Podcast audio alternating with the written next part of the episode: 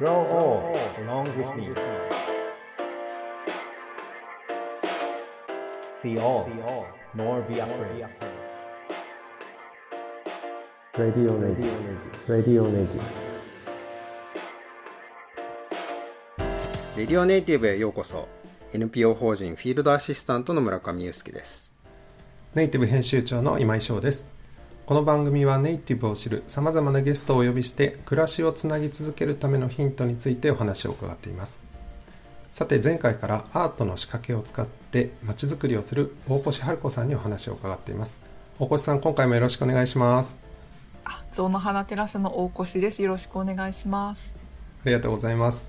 えっと、前回大越さんには横浜の街の中にアートに出会える場所を作るというアイデアについて聞きました。そうですね。まああの僕自身が横浜市民なんですよ。で象の花テラスのあった場所って僕はあのカニ取りによくこっそり行ってた場所が、なんかこうちょっとおしゃれな場所ができてきたななんていうふうに思いながらなんとなく横目で見てたんですけどはい。それがこういう場所があるといいなっていう場所にだんだんなってきてるしでだんだんやっぱり馴染んできてる感じもすごくするので、はい、そんなお話が聞けたらいいなと思ってます。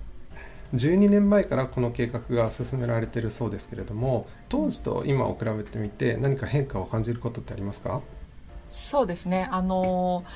まあ、象の花テラスの運営自体が当初は3年おき今は5年なんですけどもあの運営者をこう採択するコンペというのが行われまして、まあ、私たちはその都度コンセプトを打ち出していくんですけどもやっぱり最初の方は開館したばっかりってやっぱりあの知らない人がまあ多くて、まあ、それをいかに知ってもらうかっていうことがやっぱり重要視されてたんですね。だんだんこう知ってもらうようになったら次はなんかどういうふうにこう使ってもらうのかとかそういう方に来ているっていう感じですかね。なるほどその3年とか5年っていうそのスパンってなんか適切だと思います？いやもうちょっと10年ごとで見てほしいなとかなんかそのアートっていうものがこう馴染んでいくそのスピード感っていうところって、すぐ見て感情湧き上がるものでもあるしと思うし文化として根付くのには時間がかかるものだと思うしで3年とか5年とかどういうふうに見てらっしゃるんですか？そうですね。あの、まあ、私が入ったのは実は1回目の3年が終わった2回目からだったんですけどもやっぱり3年ってすごく短くて、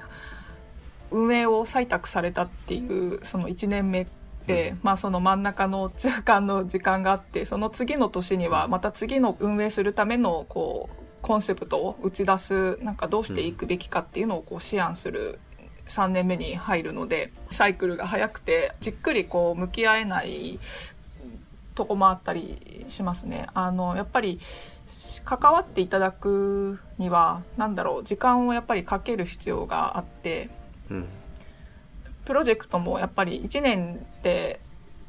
あの浸透も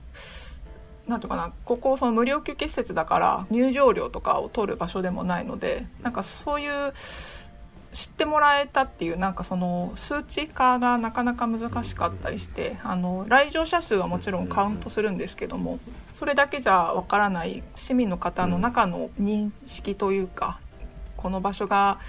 受け入れてもらえてるかっていうのが数値化できないところもあるので、そうですよね。うん、どういうところをこうイメージされてるかその数値化はできないのは確かに数値化できないんですけど、例えばなんでしょうね、どういった時になんかその手応えっていうのかな感じる時ってありました？今まで。そうですね。その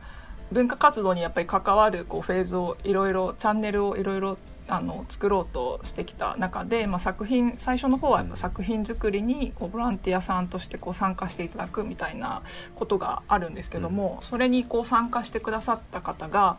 自分でこうゼロから作るというか、まあ、結構作品作りとか、まあ、それに関わる例えば展示するための台を作るみたいなところでも、うん身近なこう素材を組み合わせてなんかあるものを買うんじゃなくて、うん DIY をするというかなんかそういうクリエイティブな精神にこう触れてすごく楽しかったっていうような感想を言ってくれてその後もかなり定期的に参加いただくすごく頼りにしている方がいたりとかするんですけども。なんかそういう話を聞くとあのすごいやっててよかったなというかその方のいい経験の一つになったんだなって実感する時とかがすごい嬉しいというかありがたい瞬間ですね。そうですね。こう確かにどれだけアートを広められたかっていうのを測ることって難しいですよね。でもその固定したそのファンができるっていうのはすごく広さというよりかは今度深さでなんか訴えるものがあったんだろうなというふうに今感じました。後半もぜひお話伺っていきたいと思います。The best is yet to be, the last of life for which the first was made.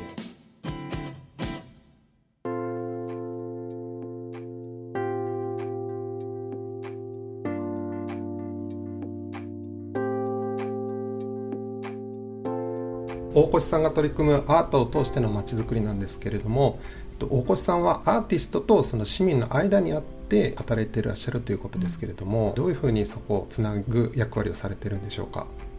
そうですね。あの作品を誰かの目に触れるために必要な業務全般っていうのをやるのが、まあ、私の仕事になるんですけども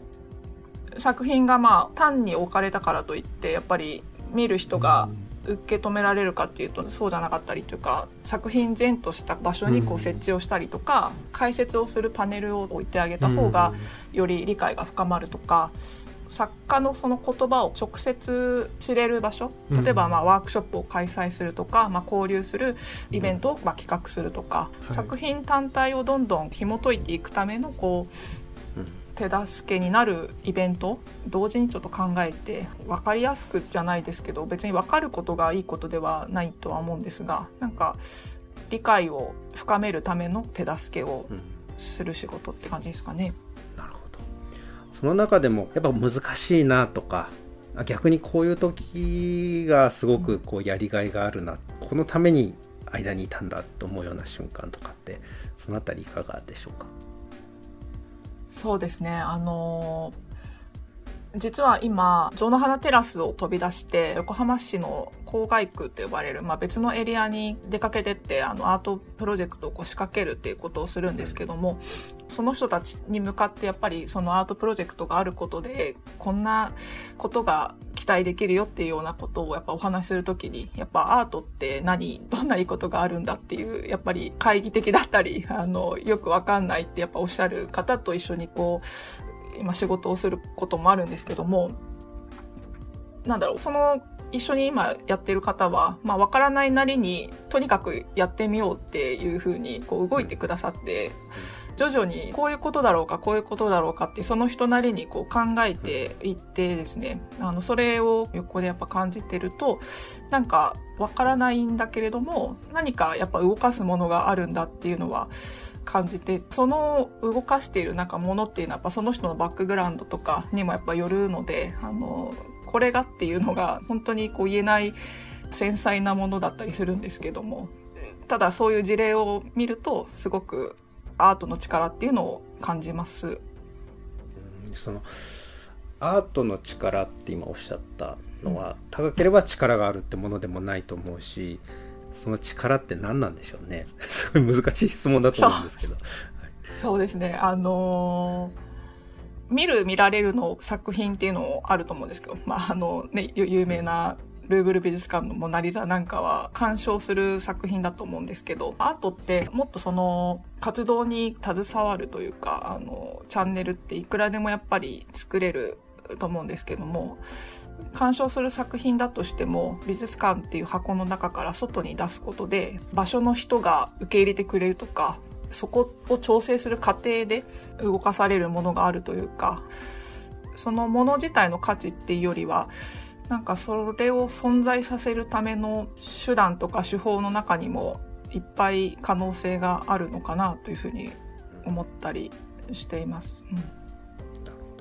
今巷でその NFT とか、まあ、僕はそれも全然詳しくないんですけど、まあ、アートを楽しむっていう一つのチャンネルだとは思うんですけどどちらかというとその投資っていう目的が入ってきてるというふうに思っていて、まあ、それはいい面もあればちょっと残念な面もあるような気もするというか、その辺りってどういうふうに感じられてますか？そうですね。あのやっぱり芸術家の皆さんが自分の作品を売ってそれでまあ生活していくためにそういう世界ってまあ重要なことだと思うしパトロン的な存在なんかそれで育てるというかあの守られてきたやっぱアーティストの存在っていうのもあると思うので、あれですけど、まあ、ちょっとね株の投資的な感じであの売ったりみたいなそういう速いスピードで動いているっていうのもまあなんだろういい悪いっていうことはなんか私にはちょっと言えないですけどあの必要なことなのかなとも思います。なんかあるコレクションをやっぱしている方で、なんかやっぱ投資とちょっと違う観点というか、ご自身がそのたくさん買うことで、その作品を守っているっていう使命感を持って買っていらっしゃる方もいて、その人なりのこうアートへの向き合い方なんだなっていうのを感じましたね。今お話を伺っててお金に置き換わることでスピードってものがくっついてくるんだなっっていうのはなんか初めて気づいたところですね、うん、要はポンポンポンと次から次へと売ることもできるし逆に買って自分の一人のその使命感を持った人の中でこうコレクトして保護するっていうスピードを止めるってこともできるんだなっていうふうに思って。でもいずれにしてもそこに本来アート単体ではなかなか生み出せなかったスピードみたいなものが生まれるのかなっていうふうに思ったんですけどそういうことなんでしょうかね。やっぱそこの世界観って私にはちょっと想像できない世界だったりしてパフォーマティブな作品とかも結構今あってなんかこう美術館の中にこうバナナ1本腐る様子を見せるみたいな作品がちゃんと値段がつけられたりとか物の価値への値段っていうのはちょっと計り知れない世界ですね。単に売り買いするっていうのじゃない宇宙を感じますいやそこには多分時代っていうこともあったりとか技術っていうところもあると思うんですけれどもいつの時代であってもそのアートを求め続ける人は居続けるっていうところには変わらないんだなってすごく感じました。それではレディオネイティブ今回はこの辺で大越さんどうもありがとうございました。次回は大越さんが普段から関わっている人々についてお話を伺っていきたいと思います。レディオネイティブお相手は村上祐介とネイティブ編集長の今井翔でした。The best is yet to be 次回も聞いてください。